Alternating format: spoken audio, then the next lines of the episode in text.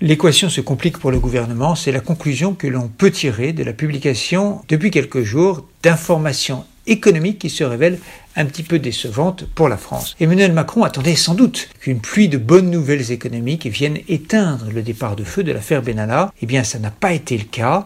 La semaine dernière, mercredi, les chiffres trimestriels du nombre de demandeurs d'emploi sont repartis légèrement à la hausse, ce qui naturellement n'est pas euh, la meilleure nouvelle qui soit. Vendredi, l'INSEE, à son tour, a annoncé une croissance modeste au second trimestre de 0,2 seulement, bien loin des résultats plus flamboyants de la fin 2017. Si ces deux courbes, euh, chômage, croissance, sont par définition liées, si des raisons objectives peuvent être apportées, comme la grève de la SNCF, euh, le climat, ce ne sont pas les seuls, car la médiocrité de l'évolution de la consommation des ménages est la conséquence directe de celle du pouvoir d'achat. Il ne fait guère de doute que la hausse de la CSG des retraités et celle des taxes sur les carburants ont pesé. Le gouvernement paie ainsi cache sa stratégie un peu illisible sur le calendrier des mesures fiscales. L'opération de bascule des cotisations sociales ne concernait pas tout le monde au début de l'année et il faudra attendre le dernier trimestre avec la taxe d'habitation pour que les perdants du premier commencent à récupérer leur mise. Il faut suivre et encore une partie des retraités seront perdants, y compris sur trois ans.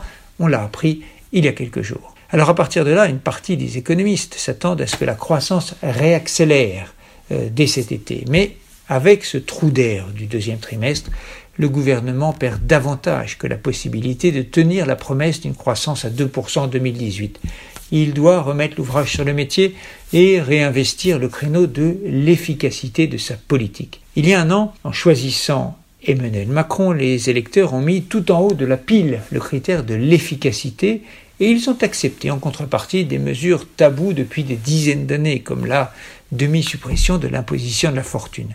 C'était un choix nécessaire, mais il est logique que ces électeurs attendent des résultats au-delà du changement de l'image de la France et du moral retrouvé des milieux économiques. Chacun pouvait sans doute deviner que l'infusion, euh, on parle d'infusion des réformes comme de l'infusion du thé, que l'infusion de ces réformes mises en route jusqu'à maintenant prendrait plus que quelques mois et que les péripéties italiennes, les tensions commerciales et la hausse du prix du pétrole auraient des effets négatifs.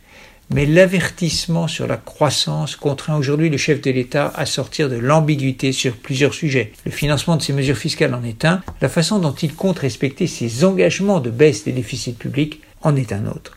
S'il comptait sur une cagnotte pour faire rentrer l'édredon dans la valise, sans faire d'économie dans les dépenses, eh bien c'est raté. Le budget 2019 devra être celui de la clarification. Retrouvez tous les podcasts des échos sur votre application de podcast préférée ou sur leséchos.fr.